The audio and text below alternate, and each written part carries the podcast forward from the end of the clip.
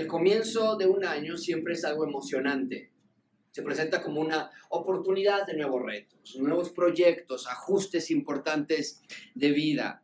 El inicio de un año es el momento de crear planes, ideas, metas. Dan los famosos propósitos de año nuevo. Y no sé cuáles son tus propósitos para este año, pero algunos muy populares son quiero bajar de peso este año, quiero hacer más ejercicio, quiero mejorar mi lectura de la Biblia o leer más en general. Y de nuevo, esta conducta es muy común durante el inicio del año, como si el mes de enero fuese más especial que el resto del año, cuando en realidad sabemos que no es así, como si tuviéramos en enero mayor fuerza, voluntad de lo que tendremos durante el resto del año.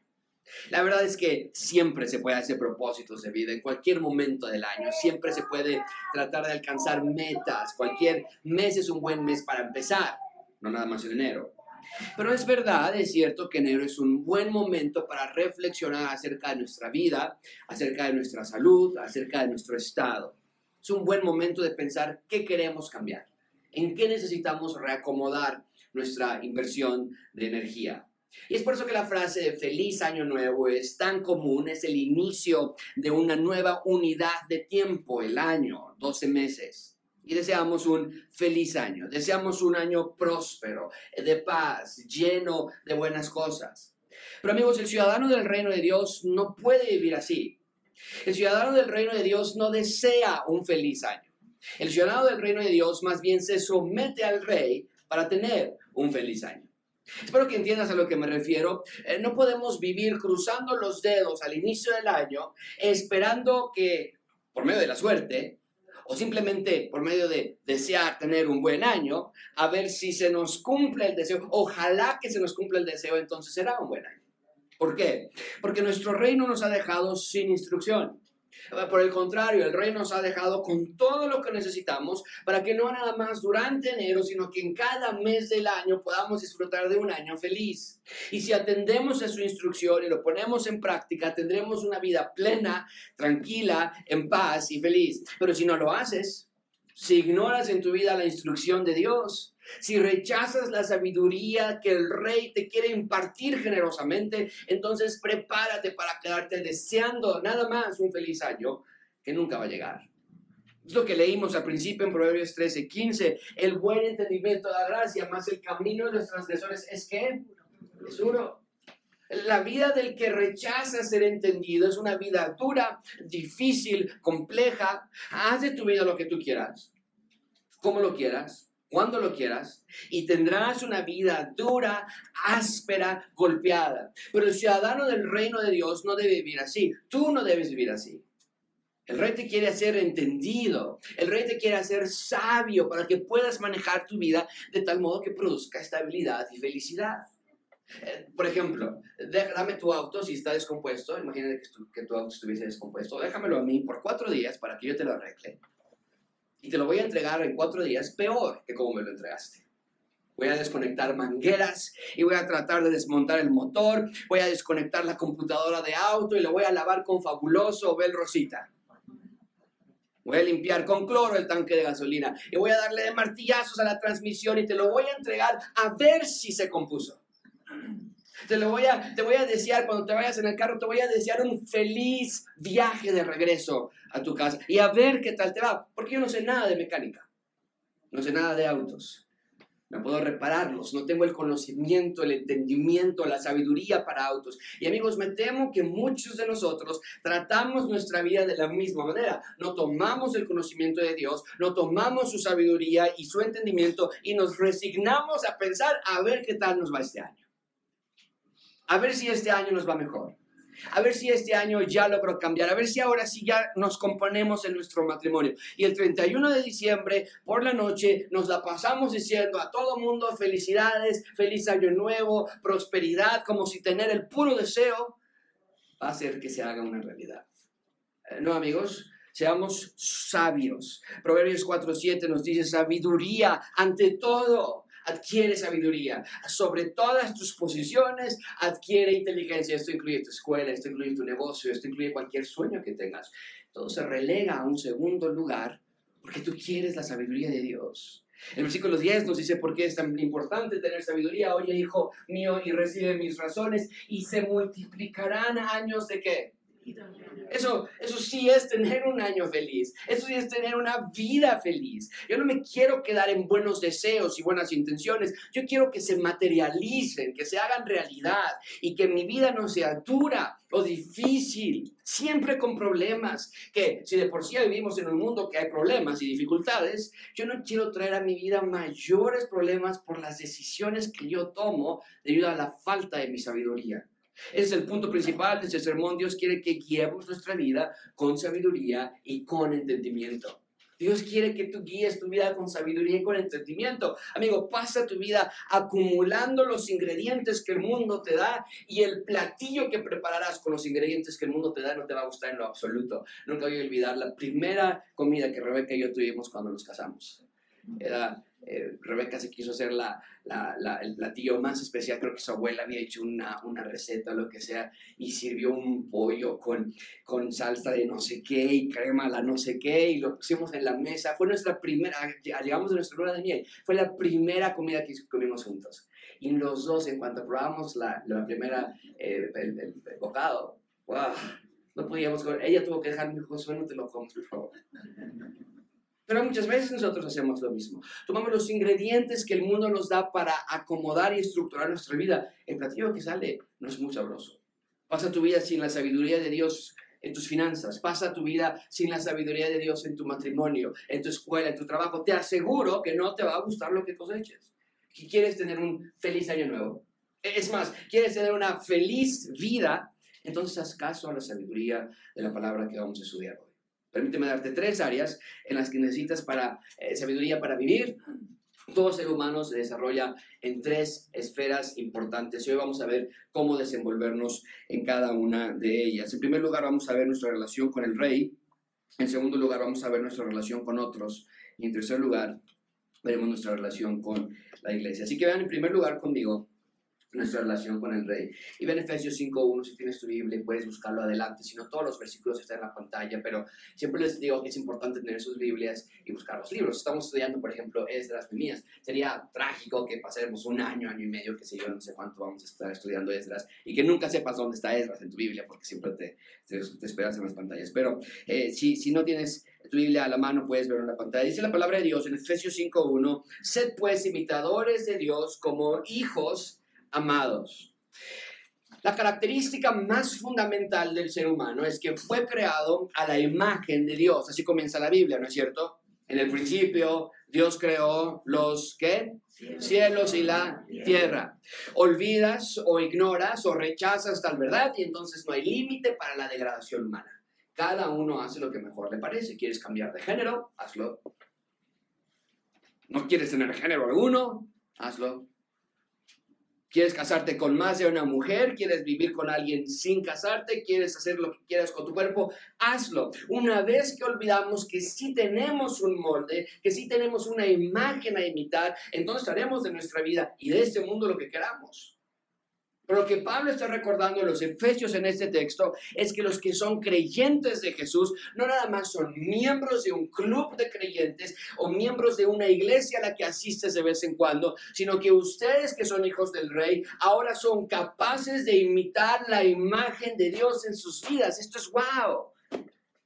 No en el sentido de que nosotros vamos a ser pequeños dioses sino que tenemos la capacidad de imitar o bien reflejar la imagen de Dios. Mucha atención con esto, como la luna refleja la imagen del sol, así también tú has de reflejar la imagen de Dios. No fuese el marco bajo el cual Dios nos creó. Eh, vean ustedes mismos Génesis 1, 26, 27, entonces dijo Dios, hagamos al hombre a qué?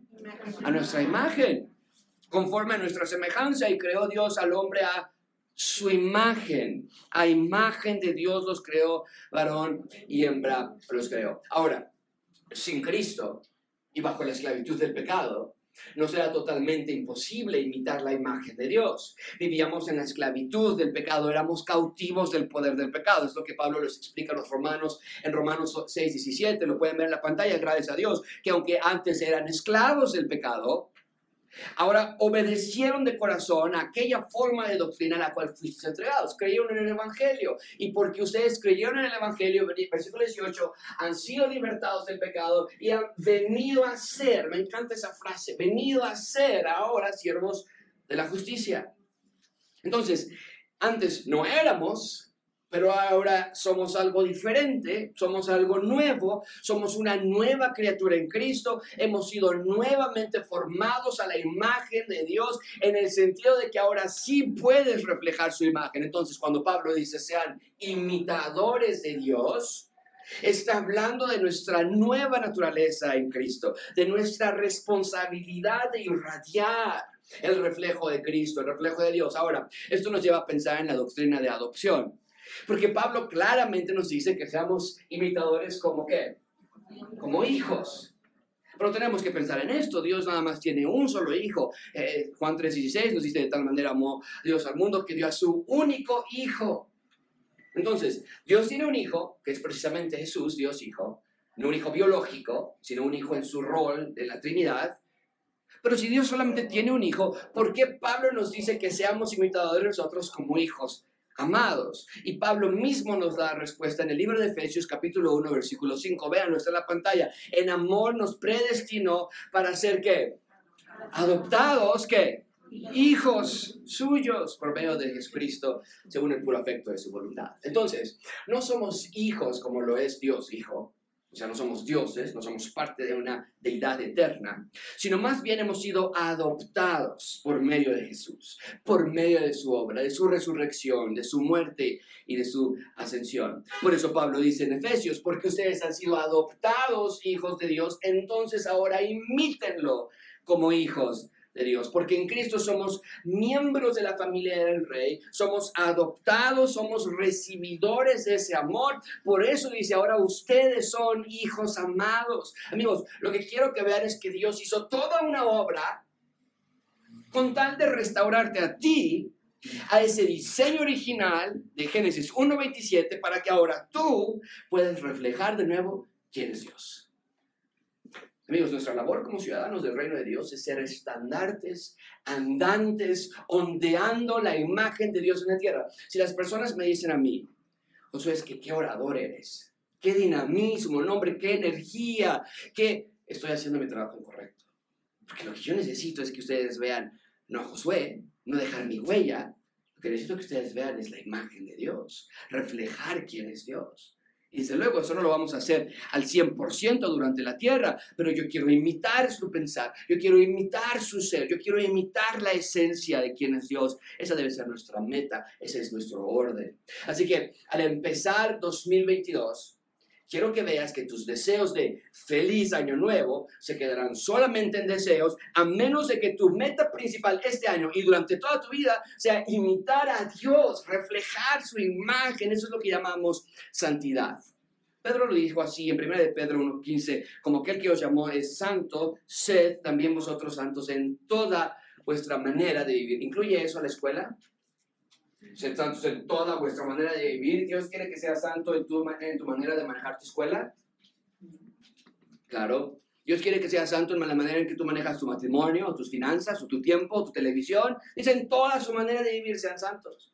Porque escrito está, sed santos porque yo soy santo.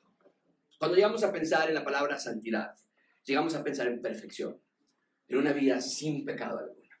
Pero lee cuidadosamente las palabras del versículo 16. Sed santos, porque yo soy santo. En otras palabras, lo que está diciendo Dios a través de Pedro es, sean como yo, sean lo que yo, sean a mi forma, ¿Qué es lo que venimos hablando? Imitar la imagen de Dios, reflejar la imagen de Dios. Y ese imitarlo, mientras tú estás siendo como Dios es, amoldándote a lo que Dios es, entonces estás siendo santo. Ser como Él, no a la perfección, pero sí como nuestra meta. Nuestras vidas han sido apartadas para imitarlo. Para eso fuimos creados. Así fue desde el inicio cuando Dios dijo, formemos al hombre a nuestra imagen. Entonces, ¿cómo se traduce todo esto a nuestra vida diaria? Bueno, que en toda tu manera de vivir, Queremos ser como Dios, queremos imitarle, queremos reflejarle. Iglesia, sean santos porque Dios es santo. Su vida ha sido apartada por Dios porque Él te rescató a ti. Tu vida ya no te pertenece, es del Rey. Y tu labor es la de imitarlo y seguirlo y amarlo. Así que déjame darte un par de, sugerencias, de aspectos prácticos en cómo puedes llevar a cabo este proceso de ser santo porque Él es santo. Número uno, déjame decirte, leer tu Biblia. ¿Quieres ser santo? ¿Quieres amoldarte a cómo Dios es y reflejar la imagen, ser imitador de Dios como hijos amados? Lee tu Biblia. Lo he dicho antes, lo vuelvo a decir, no hay manera que exista en la que tú puedes ser la imagen de Dios sin leer la Biblia. No importa cuántos seminarios has ido, cuántos diplomados has tomado, o cuántos artículos has leído de coalición por el Evangelio, si no lees tu Biblia, no hay manera en la que tú puedes imitar la imagen de Dios. La palabra es lo que necesitas para conocer quién es Dios, quién eres tú. Es lo más fundamental que necesitas para vivir. Nadie te enseña cómo resistir las tentaciones de Satanás. El mundo afuera no sabe ni cómo explicar el origen de la vida. No sabe si defender o no al bebé dentro del vientre de su madre. La sociedad no sabe si está bien reasignar el sexo del bebé o si está bien que un niño o una niña quiera seguir siendo niño o niña. Nadie te enseña cómo elegir a un esposo o una esposa, ni cómo ser un buen esposo o una buena esposa. Muchos te dicen cómo educar a los niños, pero pocos aciertan. Amigos, el mundo está de cabeza. La tasa de, los, la tasa de los suicidios está por los cielos. La tasa de los divorcios, violencia, violencia intrafamiliar, depresión, adicción, sube anualmente, nunca disminuye. ¿Cómo hemos de atrevernos a ir por el mundo sin leer la palabra de Dios?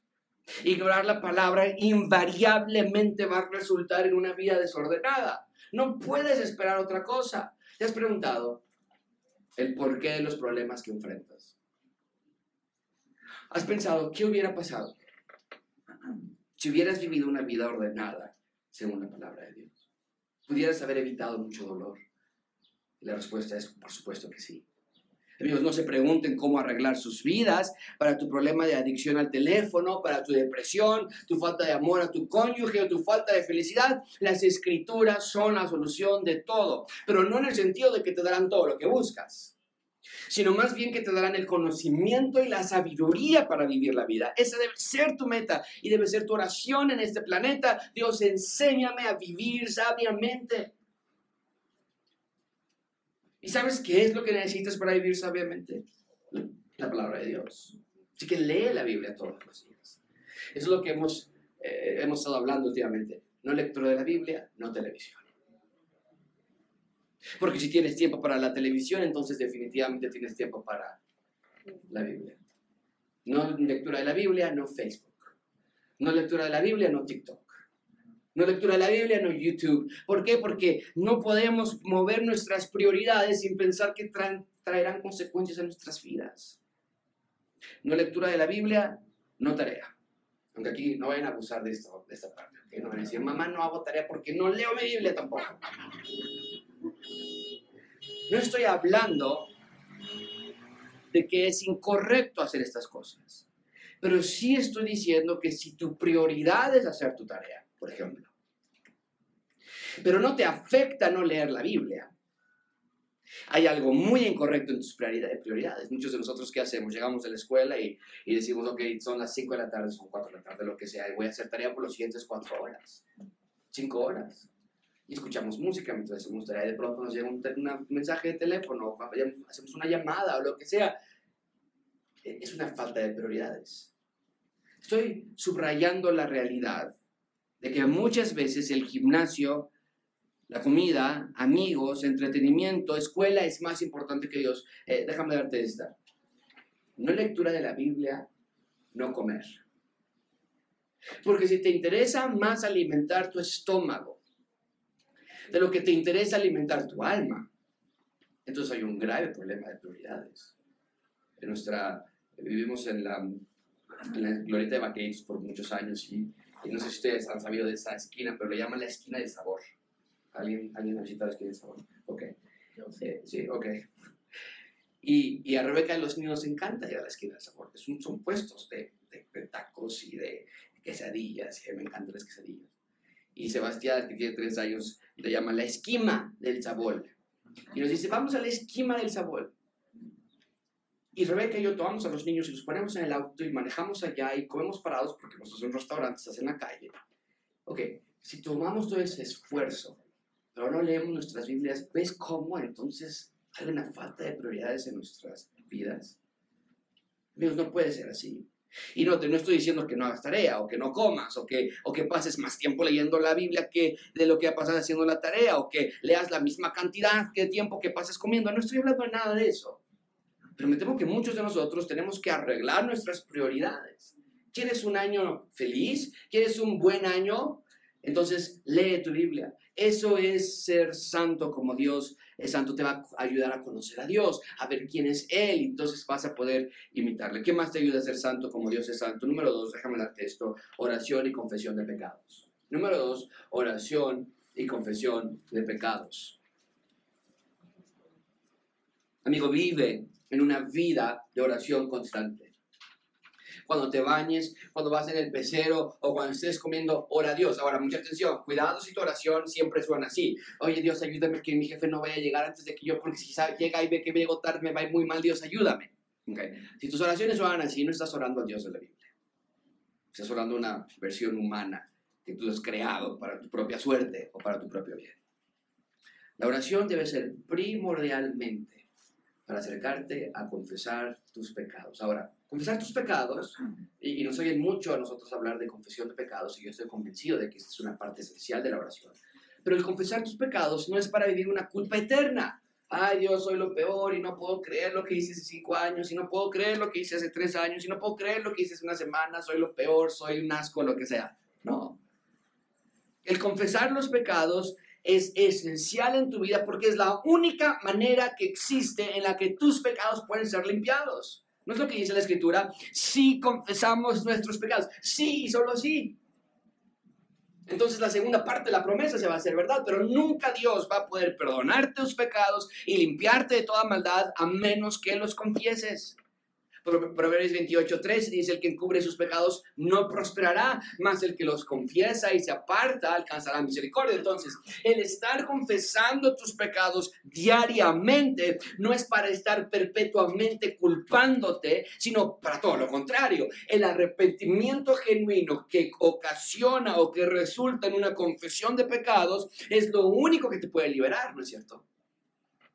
Más bien, si no confiesas tus pecados, según estos versículos, te vas a sentir perpetuamente culpable, perpetuamente sucio y no alcanzarás misericordia. Puedes ver la importancia de la confesión de pecados entonces. ¿Quieres un año feliz? ¿Quieres un año nuevo? ¿Quieres un año lleno de paz y prosperidad? Confiesa tus pecados, eso te hará santo como Él es santo. Amigos, ajusten y evalúen su relación con el Rey. En estas temporadas se habla muchísimo de propósitos nuevos, pero si eres un ciudadano del Rey, tú tienes algo mucho más superior que un propósito de año nuevo, tú tienes un propósito de nueva criatura, de nueva vida. ¿Y cuál es tu propósito para tu vida? Ser un imitador de Dios. En segundo lugar, ven conmigo nuestra relación con otros. Número dos, nuestra relación con otros. Ve Mateo capítulo 22, versículo 36. Mateo 22, 36, de nuevo está en la pantalla, lo pueden buscar ahí o anotar en sus notas para referencia después. Pero Mateo 22, 36 dice la palabra de Dios que se acercó a alguien y le dijo, Maestro, ¿cuál es, a Jesús, Maestro, cuál es el gran mandamiento de la ley? Y Jesús le dijo, amarás al Señor tu Dios con todo tu corazón y con toda tu mente y con toda tu alma. Ese es el primero, el grande mandamiento. Y el segundo es semejante. Amarás a tu prójimo como a ti mismo. La meta fundamental de todo ser humano es amar a Dios, ¿no es cierto? Es lo que Jesús responde a la pregunta de cuál es el mandamiento más grande. Dice, ama a tu Dios con todo tu corazón. Es lo que vimos hace un minuto. Tu más fundamental elemento es amar a Dios, ser como Él. Pero ese amor a Dios se debe derramar también en otros. Por eso dice, ama a tu prójimo. El segundo mandamiento es, ama a tu prójimo como a ti mismo. Pero mucha atención con esto, amigos. Nunca amarás a tu prójimo si primero no amas a Dios. Muchas personas dicen, no, Josué, ¿por qué tengo tantos problemas con mi esposa? ¿Por qué tengo tantos problemas con mis hijos? ¿Por qué tengo tantos problemas con mi hermano? Y la respuesta es, no estamos amando a Dios de la manera que deberías amarlo. Y sin amar a Dios de manera primordial es imposible amar a tu prójimo también. ¿Por qué es tan difícil amar a nuestro prójimo? Bueno, no sé si se han dado cuenta, pero la persona que está a tu alrededor, las personas más cercanas a ti, son muy, pero muy difíciles de amar. Y si no tienes ese molde de amor, entonces tu relación familiar y con tu prójimo está desahuciada. Cuando hablamos de tu prójimo tenemos que hablar de la familia porque la familia es la unidad más cercana como nuestro prójimo, aunque no es todo nuestro prójimo, nuestro prójimo es cualquier persona a nuestro alrededor, pero la familia es con los que debemos comenzar. Así que quiero pasar unos minutos hablando de este tema. ¿Por qué es tan difícil hablar acerca, amar a tu familia entonces? Bueno, nuestra boca rápidamente se llenaría de respuestas. Ah, Josué, ¿quieres saber por qué es tan difícil amar a mi esposa? Ah, porque estoy harto de tantos años de sus mentiras, o porque no me deja ser líder en la casa mi mujer, o porque me trata como una hija más, o porque no me valora o no valora todo lo que hago por él o por ella. Hijos, ¿por qué es tan difícil amar a sus padres? Ah, podríamos decir, ah, es que mi papá es un hipócrita, mi mamá está loca, tú no conoces cómo son realmente, mis padres no me entienden. O ¿Por qué es tan difícil amar a tus hijos? Ah, porque mis hijos son unos malagradecidos, yo les di todo y ahora ya no vienen ni siquiera a visitarme y se fueron año nuevo con mis consuegros y, y no vinieron a darme nada. Podríamos así pasar toda la mañana, porque nuestra falta de amar a Dios provoca que no podamos amar a otros. Mucha atención con esto, amigos. Amar a otros no es un sentimiento, es una decisión la decisión de amar a tu prójimo como a ti mismo, no porque consideres que se lo merece, sino porque consideras que tú has sido amado y amada. Entonces, ¿quieres tener un feliz año nuevo? Ama a tu prójimo como a ti mismo. El amar a tu prójimo comienza con tu familia. Esposo, eh, te voy a decir qué quiere decir amar a tu esposa bíblicamente. Amar a tu esposa bíblicamente quiere decir que la vas a edificar espiritualmente. Su necesidad, mucha atención con esto, varones que están aquí o jóvenes que están por casarse o se van a casar un día.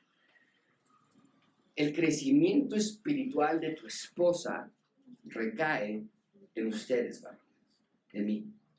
Es lo que Pablo dice en Efesios 5:25, maridos, amad a vuestras mujeres, así como Cristo amó a la iglesia y se entregó a sí mismo por ella. ¿Notaste cuál es el estándar del amor? Como Cristo amó y se entregó, así también los esposos aman y se entregan a sus esposas. Esposo, mucha atención con esto. No existe sobre la faz de la tierra excusa alguna para no amar a tu esposa. Ellas no te sirven, según estos textos. Tú las sirves a ellas. Ellas no fueron creadas para servirte. Según este texto, tú fuiste creado para servirlas a ellas. Ahora, no estoy diciendo que, no haya distinción en esos roles. Los hombres somos los líderes de la familia, la esposa es la ayuda idónea. Pero el ser líder no quiere decir que actuamos como capataces. El ser líder no quiere decir que actuamos como reyes, porque no es lo que la escritura enseña. La escritura claramente enseña que si tienes dudas de cómo amar a tu esposa, entonces veas a Cristo en cómo amó a la iglesia. Así ama tu esposa. Proverbios 18, 22 nos dice el que haya esposa, haya el bien y alcanza la benevolencia de Jehová. Qué triste que actuemos contrario a este proverbio y diga el que haya esposa y el bien, uh, no la mía. No la mía. Vemos a la esposa como nuestro enemigo, o nuestro peso, o nuestra carga. Pero no debe ser así. Si no estás viendo la benevolencia de Yahweh, de Jehová, a través de tu matrimonio, no es culpa de Dios, es culpa tuya. Y con esto no quiero decir que, no hay problemas legítimos en el matrimonio. Pero la perspectiva con la que ves el matrimonio dictamina el éxito que tengas en él. Si ves el matrimonio como la manera en la que Dios lo, vas lo ve, vas a ser feliz. Vas a vas a, eh, vas a poder enfrentar los problemas de tu vida.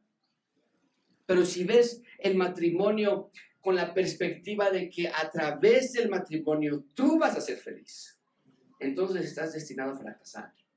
Porque tu esposa no es perfecta, tu esposa es pecadora y te va a defraudar, y te va a lastimar, y te va a herir. Pero si tu mira está en ser feliz a través de amar a tu esposa como Cristo amó a la iglesia, entregarte a tu esposa como Cristo se entregó por ti, entonces ahora sí no importa mucho las circunstancias a tu alrededor, tu amor a ella va a ser incondicional. Y la mejor manera de entregarte a tu esposa no es sacarla a comer todas las semanas, no es traerle flores todos los días, aunque esos son aspectos virtuosos. La mejor manera de entregarte a tu esposa es que tú te entregues a la palabra de Dios y que juntos estudien la palabra de Dios.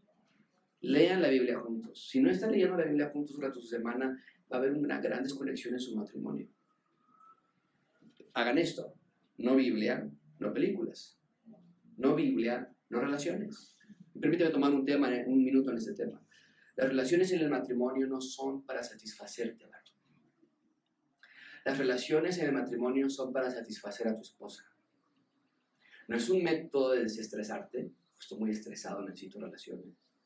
No es una amenaza de que, ay, si no tenemos relaciones, entonces voy a buscar a otra persona con quien tenerlas. No puedes forzarlo, no puedes exigirlo, porque no se trata de ti, se trata de ella. Sé cariñoso con ella, sé caballeroso, busca agradarla, busca servirla antes de saltar a buscar solo tu propio placer. Esposos, amen a sus esposas como Cristo amó a la iglesia. Ahora, esposas, ustedes hagan lo mismo. Amar a tu esposo no es preparar el desayuno o lavar la ropa. Amar a tu esposo no es tratarlo como niño o verlo como niño, sino que ves sus debilidades, esposa, y oras por él. Lo ayudas a crecer así como él te ayuda a ti. No exijas que sea el pastor de tu casa, sino más bien sea una oveja que sigue primero a Jesús y luego a su esposo. ¿Y qué si tu esposo no está donde debería estar espiritualmente? ¿Qué si ves que hay obvias áreas de inmadurez e ignorancia espiritual en el esposo? ¿Qué se hace allí, Josué? Bueno, se hace lo que la palabra de Dios dice que hagamos en esos casos. Primera de Pedro 3.1 dice, asimismo ustedes mujeres estén sujetas a sus maridos, de modo que si algunos de ellos son desobedientes a la palabra, y muchas mujeres dirán, ah, Josué, yo estoy allí. No, hombre, mi esposo. No, no, no da una. Dice, ustedes mujeres estén sujetas a sus maridos porque si hay algo, algún esposo que no es obediente a la palabra, pueda ser ganado sin palabra alguna por la conducta de sus mujeres al observar ellos su conducta casta y respetuosa. Ahora, esto no quiere decir que las mujeres se quedan calladas y no dicen nada, porque son sumisas. Eso no es sumisión bíblica. Lo que está enseñando Pedro es clarísimo. Si tu esposo no es el líder bíblico que tú sabes que tiene que ser, Tú no vas a arrebatar ese liderazgo o tú no vas a echárselo en cara cada vez que puedas. Ay, tú nunca lees la Biblia con nosotros, tú nunca oras con tus hijos, tú nunca pasas tiempo con ellos. Mira, Josué dice que iglesia en casa y tú nunca te... Eso no es tu trabajo, esposa. No lo vas a sentar en la sala y siéntete aquí, te aviento la Biblia y abre y enséñanos algo, esposa. No vas a guardar un resentimiento. No vas a cultivar odio o enojo, sino que en tu conducta vas a ganarte a tu esposo con tu amor y con tu respeto, que tal vez tú consideres que él no se merece, pero Dios va a obrar en su corazón para crecer. Ahora, de nuevo, esto no incluye abuso de ninguna índole. Si hay golpes o abuso de cualquier clase, nosotros siempre pedimos, tienes que salirte de allí, buscar la integridad física tuya y la de tu familia acude con nosotros y la Biblia también nos dice qué hacer en esos casos de extremos y abusos. Pero la, mayoría de los problemas que yo veo no son de esa índole. Así que esposas ayunen por sus maridos, sean sumisas a Dios primero, amen a sus esposos, oren por ellos y ustedes también dense a sus esposos. Familias, ámense entre todos ustedes. Hijos, dejen de odiar a sus padres. El odio y el enojo que ustedes tienen en sus corazones solamente se está marinando para sus futuros cónyuges y sus futuros hijos. ¿No te pasa eso? Estás en casa y dices, yo jamás voy a gritar como mamá gritaba. Yo jamás voy a hacer lo que mi papá hacía. ¿Y qué haces cuando te casas? Es lo mismo. ¿Qué piensas? ¿Es un ciclo? Ah, ese es que en el Deuteronomio dice que es la tercera y cuarta generación. No que cuarta generación ni que nada. Lo que pasa es que tú tienes en tu corazón ese enojo durante todos estos años contra tu papá o tu mamá, que tal vez sí hacían cosas incorrectas, pero en lugar de lidiar en esta casa con el corazón que estaba lleno de ira y de amargura y de resentimiento en contra de tu papá, lo único que hiciste fue salirte de allí y llevarlo a otra casa. Y claro que ahora vas a hacer lo mismo que estuviste cultivando por años un joven que se enoja con sus padres, un, joven, una joven que odia a su madre o que le miente a sus padres o que les pega, va a ser un joven o una, una joven o un joven que hará lo mismo con su futura familia. Es que más vale que examines tu corazón y veas que ese odio y esa ira solo se reproducirá de la misma manera que las cucarachas lo hacen en las alcantarillas. Finalmente, vean por favor conmigo, número tres, para tener un feliz año nuevo, necesitamos ajustar nuestra relación con la iglesia. Número tres, nuestra relación con la iglesia. 1 Corintios capítulo 12, versículo 12. Dice la palabra de Dios, porque así como el cuerpo es uno y tiene muchos miembros, pero todos los miembros del cuerpo siendo muchos son un solo cuerpo, así también Cristo. Resalte conmigo, por favor, el versículo 26. De manera que si un miembro padece, todos los miembros se duelen con él. Y si un miembro recibe honra, todos los miembros con él se gozan. Vosotros pues sois el cuerpo de Cristo y miembros de cada uno en particular. Amigos, la iglesia en la que Dios te ha puesto no es para tu entretenimiento ni para tu servicio. Gracia abundante, aquí no es un cine y tampoco es una cafetería en la que vienes, pero en la que no tienes relaciones con otros comensales. Permíteme darte varios aspectos a considerar para este año nuevo con respecto a la iglesia. Número uno, la iglesia es comunidad. Número uno, la iglesia es comunidad. En Gracia Abundante creemos que la iglesia es una comunidad. Es lo que acabamos de leer. Somos un organismo, no una organización. Una organización tiene diferentes departamentos y los de contabilidad no conocen a los jurídicos, o los de jurídico a veces están enojados con los de contabilidad o qué sé yo. Nosotros no somos una organización, somos más bien un organismo. Estamos interconectados y cuando sufre uno, todos sufrimos. Este año, amigo, 2022, amiga, necesitas entender que tu asistencia a la iglesia no es para tu bien solamente, es para el bien de otros. Te necesitamos. Tu parte nadie más la puede hacer sean comprometidos a la misión. Ahora, ¿cuál es nuestra misión en Gracia Abundante? Nuestra misión es muy clara. Nuestra misión es expandir el reino de Dios en la tierra. Para eso estamos aquí. Expandimos el reino de Dios en la tierra. Ahora, tú escuchas muchísimo hablar acerca de esto, y el reino de Dios y los ciudadanos del reino, y es algo que mencionamos cada semana.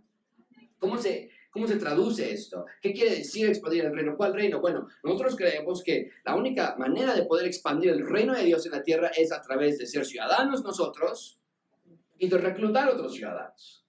En otras palabras, el Evangelio nos va transformando y nos hace ciudadanos imitadores de hijos de Dios como hijos amados, lo vimos en Efesios 5.1, pero al mismo tiempo estamos proclamando el Evangelio a otras personas, a invitarlos a que también se recluten y sean parte del reino de Dios. De eso se trata tu vida.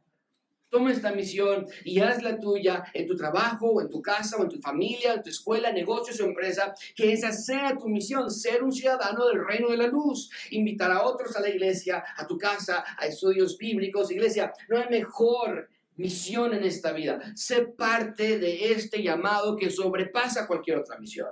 Nadie paga como Dios paga. Y no estoy hablando de dinero, sino de las bendiciones que Dios da a los que son suyos, a los que cumplen su misión. Rebeca y yo no estamos cotizando en el IMSS. Y Rebeca y yo tampoco estamos cotizando en el Seguro Social de los Estados Unidos. Estamos a, la intemperie. Y por ya desde hace 13 años, 12 años que nos casamos, hemos decidido invertir para nuestra jubilación. Pero ni en el mejor de los años, en estos últimos 13 años que hemos invertido, que ha sido por ahí del 13% de regreso de, dividendos, o en el peor de los años, nada se compara a la manera en la que Dios paga cuando inviertes tu vida para Él. Así que, iglesia, invierte tu vida. Hacer una iglesia que comparte el Evangelio con otros, hacer una iglesia que está en comunidad. Número dos, iglesia es orden. Iglesia es orden. Gracias abundante, amigo que estás aquí, ordena tu vida. Yo no sé qué áreas de tu vida necesiten orden, pero que se acabe el tiempo en el que ya te acostumbraste a vivir como sea. Ordena tu matrimonio. Si estás en unión libre, cásate. Si estás en infidelidad, arrepiéntete, pide perdón a Dios y a tu esposa, esposo. Si no eres pastor de tu casa, si no lees la Biblia, si no disfrutas del perdón de pecados a través de la confesión diaria, entonces ya, Hoy es el día. Ordena tu vida a la luz de la Biblia. Salmos 37, 23 nos dice, por Jehová son ordenados los pasos del hombre. Y Salmos 119, 133 nos dice, ordena mis pasos con tu palabra. Amigo, ordena tu vida reorganiza, reestructura, ama tu familia, ama a Dios, ama a tu iglesia, expande el reino de Dios en la tierra. Lo necesitamos, no tenemos tiempo que perder, tus hijos lo necesitan, tu ciudad lo necesita y aprobaste por mucho tiempo qué se siente vivir bajo la opresión de este mundo, tomando tus propias decisiones. Ahora prepárate mejor para vivir una vida en las delicias de la bendición de Dios. Amigo, la sabiduría del rey aparte, aparte de todo es buena. Proverbios 2.10 nos dice, cuando la sabiduría entra a tu corazón y la ciencia fuere grata a tu alma, la discreción te guardará, te preservará la inteligencia para librarte del mal camino vamos en nuestra vida y tomamos, tenemos una, un, momento de, de, toma de decisiones y entonces tenemos que tomar una decisión correcta o una decisión incorrecta. Y tomamos la decisión incorrecta y vienen lágrimas y viene dolor y viene porque lo hice. Y después pasan unos meses y salimos todos noqueados y todos sangrados y tenemos ahora otra toma de decisiones y correcta o incorrecta y tomamos de nuevo la decisión incorrecta y así vivimos la vida. nos preguntamos por qué tenemos ataques de pánico.